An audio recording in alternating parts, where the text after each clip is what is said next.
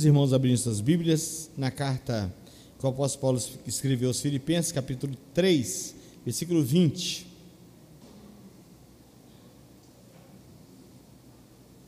Filipenses 3, versículo 20, apenas versículo 20. Bem pouco, bem pouco tempo aí nós trabalhamos toda a carta, né, mas com uma configuração diferente.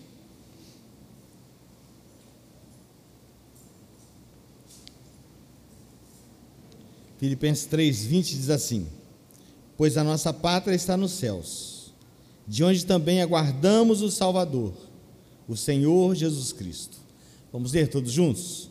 Pois a nossa pátria está nos céus, de onde também aguardamos o Salvador, o Senhor Jesus Cristo. Senhor Deus e Pai, a tua palavra foi lida. Permita-nos, ó Pai, sairmos daqui, não apenas com informações, mas com interesse de pensar no céu com alegria, de nos regozijarmos com a segurança que existe em Cristo Jesus. Aquete os nossos corações, as nossas mentes, também o som lá de fora, ó Pai, que possa ser realmente aquietado como já foi, até que possamos terminar esse nosso momento aqui, para que a tua palavra possa realmente encontrar lugar, guarida em cada coração, em cada mente nessa oportunidade. Permita-nos, ó Pai, que a unção do Teu Santo Espírito possa nos conduzir a uma boa reflexão da Tua palavra. Em nome de Cristo Jesus. Amém. É, quando o texto nos fala aqui de pátria, é interessante a gente considerar que para cada cultura, né, para cada povo, para cada raça, a gente vai, vai entender determinadas expressões ainda que tenha o mesmo significado, tenha o mesmo sentido, mas nós vamos dar uma conotação diferente. Quando a gente fala de pátria para um americano, você observa assim que ele come a bandeira, que ele se enrola na bandeira americana. Quando a gente fala de pátria para um judeu, um judeu honesto, sincero, patriota, realmente que ama o Senhor Deus, embora seja judeu, e, e, e com a religião judaica e não consiga ter tido ainda é, a iluminação para reconhecer o Senhor Jesus, mas ele é patriota. Ele entende que a nação de Israel é, é a única que de fato é abençoada por Deus e só serão abençoadas aquelas outras e demais que se curvarem ao Deus de Israel. Quando a gente vai a um povo aqui que é perto de nós, o povo da Argentina, o argentino também é patriota. O brasileiro ele vai encontrar uma certa dificuldade de ter uma identificação com esse entendimento escriturístico, né? Apenas é, por um contexto da escritura, como assim está, pela nossa falta de relação e de interesse pela nossa pátria, né? O brasileiro normalmente não é patriota. Às vezes eu falava assim, né, de, algum, de alguns patrimônios que nós tínhamos, e que depois privatizados, e as pessoas até riam, abusavam de mim, desde lá do Rio, né? Mas isso não é seu, rapaz, isso nunca foi seu. A Petrobras não é sua. Né? Quando fala, não, a Petrobras é nossa, a Vale do Rio Doce é nossa, né? Essa, esses trens são nossos. E na medida que vai tomando-se né, a ideia de que é, ao privatizar você vai, vai ter pessoas trabalhando com mais seriedade, e enfim né, a gente vai perdendo muito aquela noção e aquela ideia né, de que aquilo, de que aquelas coisas, de que, ele, de que aquele patrimônio valia, realmente é, apenas ser considerado nosso. A ideia do inconsciente né, coletivo, ou até mesmo do consciente coletivo, do nosso. Né? Eu sou um pertence, eu sou pertencimento disso aqui. Isso a gente, o brasileiro, ele não é muito assim ele, ele infelizmente, é, isso tem a ver com a história, né? Nós fomos colonizados, e aí ao chegar aqui, é, e quando eu digo nós fomos, é até interessante eu dizer isso, porque eu não sou índio, né? Diretamente falando, mas o povo que estava aqui era índio. Aí veio para cá holandeses, veio para cá ingleses, ingleses, veio para cá é, poloneses, e todos com interesse realmente de levar o nosso ouro, né? as coisas boas que a gente tinha, enfim. É, e o povo e a nação, ela foi se constituindo, ela foi se construindo dessa forma, e a gente chega a um ponto, né, de quando um, um, alguém vai se candidatar ou alguém é candidato e a gente vê a possibilidade dele ser eleito, a pergunta que a gente faz não é: olha, você vai resolver o problema da saúde do município de Cariacica? O nosso posto de saúde de Porto de Santana, da rua da nossa igreja, Gabino Rios, quando você for lá procurar um oftalmologista, você vai conseguir marcar? Você vai marcar um cardiologista de fato? Você vai marcar um camarada desse? Né? Você vai ajudar nesse processo, você vai elaborar leis, você vai votar leis, você vai correr atrás para que recursos venham para o nosso município, enfim. Na verdade, não é esse posicionamento, né? A maioria das vezes, e a grande maioria das pessoas, até aqueles que se julgam mesmo é, patriotas envolvidos com um partido e que tem um nível moral, né? É, sem mácula, mas o que eles se preocupam é com o seguinte: olha, se você estiver lá, você arruma uma vaga de emprego para mim, você coloca o meu primo lá, você coloca a minha tia lá, né? Normalmente essa é a visão. Essa semana, para vergonha nossa, eu ouvi na CBN um político defendendo a ideia do nepotismo e dizendo assim: gente, que mal tem, e com uma verbalização tão bonita, né? Que mal tem a gente colocar uma pessoa é, da minha família, da nossa família, mas que tenha competência. Ele é diplomado para aquilo, ele tem competência para fazer aquilo, então qual o problema? De eu ser um deputado federal, de eu ser um senador e colocar lá uma pessoa da minha família. A grande questão, assim, bem simples, né? É, é perguntar assim, gente, será que só tem pessoas competentes da família dele? São tantos aqueles que são também pessoas capacitadas, pessoas também gabaritadas para aquele ofício, e fica sendo assim, sob suspeita, né? Você colocar uma pessoa que é da sua família. Então, esse é o nosso Brasil, essa é a nossa nação, esse é o jeito de viver como nação e como pátria. E quando Paulo fala que a nossa pátria está nos céus, a gente até perde um pouco do gosto, né? É assim, daquela, daquela emoção, daquele sentimento, primeiramente, de segurança que está na nossa pátria, quer viver na nossa pátria quando alguém está é, expulso do país, né, passa por uma anistia em outro país, e ele recebe a liberdade é, e a possibilidade de voltar para a nação, a sensação de volta né, de muitos é, acontece assim com uma alegria muito grande. Eu estou voltando para minha casa. Né? E a ideia de ir para o céu é exatamente ir para casa, não é morrer não é ir para um lugar que ele desconhece plenamente, mas é um lugar que ele já está exercitando a mente dele, ele já está exercitando o coração dele, ele já tem todos os parâmetros, ele, ele entende que tudo bem, que metade da glória celeste jamais se contou ao mortal, então eu não sei plenamente o que vai ser e como vai ser no céu, mas eu sei que me dá segurança. Eu não parto, por exemplo, como Castro Alves, né? que escreve: Quando eu morrer, nascerá em minha tumba flores lilás, roxa, né? Porque expressará a dor de alguém que está partindo para um lugar que não sabe como será.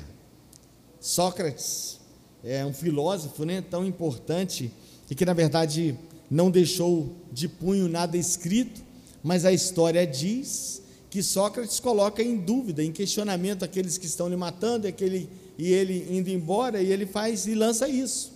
Olha, eu estou indo, vocês estão ficando. Mas quem está ficando melhor? Eu que estou indo ou vocês que estão ficando, né? Aí já não se sabe se ele tinha minimamente noção do que ele estava falando em relação para onde ele estava indo e com relação à segurança daquelas pessoas. Mas o fato, e que eu gostaria de considerar, é, nessa introdução, a guisa de introdução, é que é muito importante nós termos em relação à nossa pátria segurança. E é muito importante que nós tenhamos né, segurança para a vida. Né? E eu gostaria de considerar assim alguns aspectos que nos trazem insegurança, para depois terminar é, focando especificamente por que a nossa pátria deve nos trazer segurança. Eu não sei se você se considera uma pessoa segura ou se você se considera uma pessoa insegura. Eu não sei se você se considera uma pessoa segura para algumas áreas e insegura para outras. Eu não sei se você professa uma segurança, vende a imagem de uma segurança que você não tem. Não sei, né? Mas eu sei de alguns elementos que podem provocar insegurança. Eu vou citar, por exemplo, a falta de reconhecer segurança na nação onde mora, no país onde mora. A falta de segurança, por exemplo, na economia. Olha quanta insegurança isso nos causa. A, falsa, a, a falta de segurança com relação é, à nossa própria segurança física. Estamos, estamos vivendo um mundo, essa noite, por exemplo, a noite passada, a noite anterior, tenho sonhado muito, não sei porquê, mas a noite anterior eu sonhei que estava sendo assaltado. É tão ruim, né? é tão humilhante. Eu nunca fui assaltado assim, que eu tivesse que entregar realmente alguma coisa a alguém, mas é muito humilhante. O sentimento, a sensação é esta. Né? Então, quando a gente vive num lugar onde existe insegurança, insegurança com relação se amanhã é, o arroz vai estar mais caro, a gasolina ainda vai subir um pouco mais, e assim vai. É, e se eu posso sair de casa, se eu posso deixar meu carro lá estacionado em Campo Grande, que ele não vai ser roubado, porque dizem já há alguns dois anos pelo menos, que a cada dia um carro é roubado em Campo Grande. Então realmente a gente fica meio apavorado, né? De deixar um carro, ir a Campo Grande e deixar o carro lá. E por isso e portanto, muitas são as pessoas que acabam enveredando assim, absorvendo tanta insegurança, tanta insegurança, ao ponto de nem querer mais sair de casa. Mobilidade constante, ficar mudando de casa, isso também causa insegurança, né? Uma pessoa, por exemplo, que vive de aluguel e mora de aluguel, e ele não consegue ter uma estabilidade no sentido de pagar o aluguel daquela casa, daquele lugar onde ele mora. E ele tem que mudar dali, ele tem que sair dali. Isso é muito ruim, né? Quanto mais tempo você mora num lugar, quando você tem a possibilidade, inclusive, alguns irmãos aqui, né? É, eu acho que é a Sandra dos Anjos, eu acho que é a Neia, eu acho, a, a Nadir não, né? A Nadir teve filhos aqui, hoje já. Não, né? Seus filhos cresceram aqui, não nasceram aqui, né, Nadir? Aqui nesse, nesse. Tá. Mas já tem muitos anos que você mora lá, né? Morar num lugar assim muito tempo para a construção da segurança de alguém, igual o Pedrinho, né? Que é novinho aí é, e nasceu ali. Se ele puder ficar ali, pelo menos até os 12 anos, isso terá um significado muito grande para ele em relação à segurança. Mesmo e ainda que a pessoa pense assim, poxa vida, seria tão bom sair daqui, morar na Praia da Costa, morar em Jardim Camburi, mas quando se muda muito, a possibilidade de gerar essa, essa, esse sentimento de instabilidade é muito grande. Falta de segurança em emprego, né? e a mudança contínua de emprego, isso também é muito ruim. Não é bom assim para o sujeito no, no que se refere assim a sua, a sua autoconfiança em relação ao que faz. Se de quando em vez ele está tendo que mudar de emprego. Eu lamento, irmãos. Já falei aqui isso algumas vezes. É, eu lamento o fato de, pensando assim, poxa, mas eu vou ganhar mais nesse laboratório, eu vou ganhar melhor nesse outro laboratório. E de vez em quando isso acontecia mesmo. Mas eu lamento assim, por ter feito isso várias vezes na minha vida, e o conselho sempre que eu dou aos jovens e adolescentes assim que posso, sempre que posso, é que firme a cabeça num lugar, né? Papai tinha uma, uma frase, é possível que a Neuza conheça, porque essa frase é bem de roça: pedra que muito rola, não cria limo. Já ouviu isso? Nem você, né? Então, assim, uma, uma pedra que muito rola na água, ela não fica com aquele lodo, essa é ideia, né? Então, assim, é importante que você tenha estabilidade. Às vezes pensa assim, poxa vida, mas esse sujeito entrou nesse serviço e aposentou lá. Certamente ele não cresceu, ele não teve oportunidade de visualizar outras, outros ambientes, de conhecer pessoas novas, de, de aperfeiçoar em outras habilidades, mas ele teve a oportunidade de ter segurança. Ó, saber que durante 30 anos ele não foi mandado embora, Isso significa que ele é alguém competente, minimamente naquilo que ele fez durante aquele tempo, né? Então você ter essa, essas mudanças contínuas de emprego não é bom. Instabilidade, né, por conta da saúde, isso aqui é algo assim que nem sempre depende da gente, né? Uma pessoa que tem é, uma saúde muito insegura, muito instável, ele acaba também gerando no seu coração, pelos vários abatimentos por conta da saúde, um sentimento de insegurança. Ah, eu vou viajar? E se eu passar mal lá? Aqui mesmo, se eu não tenho um plano de saúde, mas eu já estou acostumado. Né? Eu vou no PA ali do Trevo, ao PA do Trevo me manda para o Hospital Evangélico. Vamos, vamos pensar assim: tirar o Josefino daqui, né? com a Helena daqui, levá-los para o Rio de Janeiro até criar lá um esquema, um vínculo de onde para onde ele vai, isso leva realmente um tempo. Então, a saúde instável acaba gerando insegurança, brigas em casa, brigas familiares contínuas, né? Isso gera insegurança não só para os adultos, mas muito mais para as crianças. Tem um Renato aqui que é professor, não sei se ele já deu aula para criança, e eu só estou me lembrando do Renato. A, a Nina fez o curso, né? Mas ela não, não atua nessa área. Mas crianças que choram muito na escola, é, claro, né? A gente nunca pode pegar o conceito e colocar no sujeito. Né? Não. A gente nunca pode pegar o sujeito e colocar no conceito. A gente deve analisar o todo e de quando em vez encontra um jeito de é, observar que o conceito cabe naquele sujeito. Mas normalmente, quando uma criança chora muito, com muito medo, não, vamos lá em casa. Aí no caminho já já começa o desespero, o choro, quero voltar para casa, quero voltar para casa. Normalmente é uma casa que tem muita instabilidade. E a criança fica com medo. Será que se eu voltar para casa, a minha mãe já não brigou com meu pai e foi embora? Será que se eu voltar para casa, meu pai não brigou com a minha mãe e ele mesmo foi embora? Então, essa é uma questão, né? que a gente acaba produzindo isso nos nossos filhos, essa insegurança. E essa insegurança pode servir para sempre. Você pode guardar e preservar isso para toda a vida. E por isso é muito necessário que a gente, é, baseado nessas informações, que a gente trabalhe cuide, para que a gente não gere insegurança nas pessoas, né? naquelas que dependem da gente. Agora vamos imaginar que você é adulto, você está aqui. Não dá para você voltar lá na sua infância, corrigir elementos. Seu pai estava muito, com muita dificuldade financeira, não parava em emprego nenhum, e por isso às vezes não dava conta nem de pagar o aluguel e era despejado e tinha que ir para outro canto, enfim. Não dá para você voltar lá atrás e resolver isso, mas você é inseguro. E nem sempre também é culpa do seu pai, da sua mãe, do ambiente, enfim, né? Então eu vou só citar assim, né? Você quer ser uma pessoa mais segura? Melhore a sua comunicação. Primeiro ponto, faça força, melhore sua comunicação. Comunique-se. Não force barra para que você venda uma, uma segurança que você não tenha. Porque mais cedo ou mais, mais tarde você será assim identificado como uma pessoa insegura. Até o contrário, né? A pessoa que fala muito, às vezes, ela revela muito mais insegurança do que segurança. É, tem uma música popular aí, não vou citar o autor, mas diz que é, quem fala muito, na verdade, não tem nem o que falar, né? não tem conteúdo para falar. Então a gente precisa ter muito cuidado com a nossa comunicação.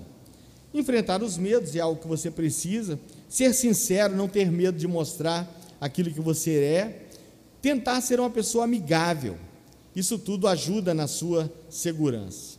E como eu quero considerar a luz da palavra o fato de ter uma pátria celestial pode nos promover segurança, então eu gostaria de salientar, né, que essa segurança não é aquela autossegurança, que é até bom ter, é bom ter, mas é até muito perigoso, né? É, a nossa confiança não pode ser em nós. Observe que a Bíblia nos fala de muitos personagens bíblicos, inclusive, que faliram porque não prestaram atenção que a sua direção, que o seu foco deveria ser na pessoa do Senhor Deus. Sansão é uma figura dessa. Sansão poderia ser marcado nas escrituras como um grande juiz. Eu não vou dizer melhor juiz, porque melhor que Samuel é complicado, né? Mas um grande juiz. E não foi. Confiava muito nele. confiava na sua beleza, confiava na sua força, confiava na sua capacidade de resolver problemas, né? Pedro é outro, mas assim, o grande personagem que eu apresento como um foco de alguém que tinha tudo, né, para ser alguém é, que vivesse bem, inclusive com o Senhor Deus e com o povo, é o primeiro rei de Israel, Saul. Mas ele foi um homem que buscou esoterismo, é, buscou assim, com a sua perseguição implacável a Davi, o que mostra plena e total insegurança sua, que quando você coloca o foco em uma pessoa assim, e o seu desejo é destruir aquela pessoa, por quê? Né? O que aquela pessoa tem assim que te incomoda tanto? Acaba até você tendo assim, se você for fazer uma análise muito profunda disso, você às vezes acaba sendo atraído por aquele que você odeia tanto. Você tem vontade de ser aquela pessoa. Então, cuidado com isso. Queira o bem das pessoas. Quando o Senhor Jesus manda que você ore pelos seus inimigos, se você tiver bronca de alguém, ore por ele. Porque você acaba até tendo assim, uma certa apreciação por aquilo que ele é ou por aquilo que ele faz de maneira moder, moderada, né? É, quando a nossa segurança, ela deveria estar sempre no futuro eterno. Essa é uma questão, né? É, quando o apóstolo está falando aqui e ratificando coisas que ele já havia dito e escreveu em outras cartas. Pois a nossa pátria, pois o nosso lugar de descanso, pois a nossa segurança está nos céus. Né? A nossa segurança não está aqui. Quando você estiver pensando, e quando nós estivermos pensando que nós estaremos seguros em valores dessa vida, nós seremos frustrados. Todos nós já fomos frustrados, todos nós que estamos aqui, já tivemos assim promessas e pessoas furaram com a gente. Todos nós, né? Imagino que todos nós, pelo menos os mais adultos, já passamos por isso. Mas o Senhor Deus nunca fura conosco. Aquilo que Ele nos promete, Ele só não nos dá aquilo que muitas vezes nós criamos a ideia que Ele nos promete, né? Ele não nos prometeu isso. Ele não tem nenhum compromisso conosco de fazer aquilo que nós queremos ou aquilo que nós imaginamos ser uma necessidade nossa. Mas Jesus é a fonte da nossa segurança. O Senhor é a fonte da nossa segurança. O céu é a fonte da nossa segurança. Então não é a autossegurança que pode promover essa sensação de segurança.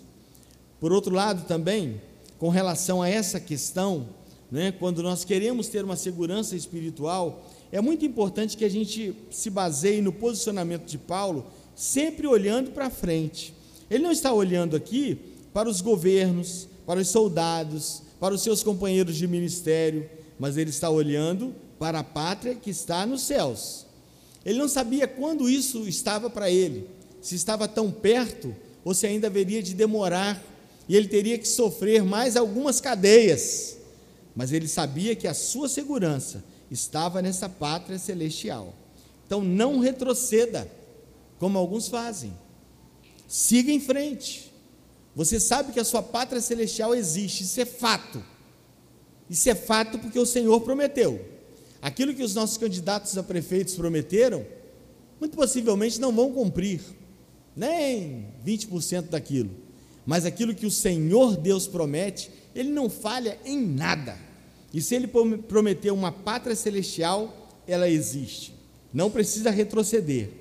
Não seja preso ao passado, né? Com isso, o que, que acontece? Quando eu apresento isso aqui, é baseado exatamente naquela palavra do apóstolo Paulo. Quanto a mim, não julgo ter aprendido, né? Tudo e a viver corretamente, adequadamente, mas é, esquecendo-me das coisas que para trás ficam, prossigo para o alvo, que está o que é Cristo Jesus. Uma pessoa que é muito presa ao passado, até mesmo na questão da eclesiologia. Nós temos saudade de igreja, irmãos? Eu também tenho. Eu tenho muita saudade da, da congregação de, de coqueiros, quando não era ainda igreja, lá no Rio de Janeiro, quando nós tínhamos uma classe de homens, com 16 homens, né? eu fui professor dessa classe, eu era presidente da UPH. Que tempo legal, que tempo bom, mas passou. Se eu tivesse morrido lá, estava legal, mas eu não morri. Eu estou estendido, né? Aquilo foi no, no, no ano de 93, né? Eu estou aqui agora, passou esse tempo. Então isso que aconteceu lá foi legal, mas passou, né? Então nós não podemos ficar olhando assim, ah, mas aquele tempo sim, né? Aquela mocidade sim. A mocidade que nós temos hoje, irmãos, é uma mocidade muito boa.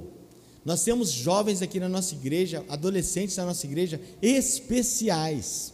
Nós precisamos lidar com esses adolescentes dessa forma contextualizada. Lá nessa época que eu estou falando, tinha muitos jovens também. E eram jovens animadíssimos. Né? Tinha jovens da nossa igreja que só a nossa, só a nossa mocidade dava um time de futebol, e quando tinham aqueles congressos, era muito complicado de ganhar deles. E eu, aos 23 anos, nem fazia parte mais da mocidade, já era presidente da UPH.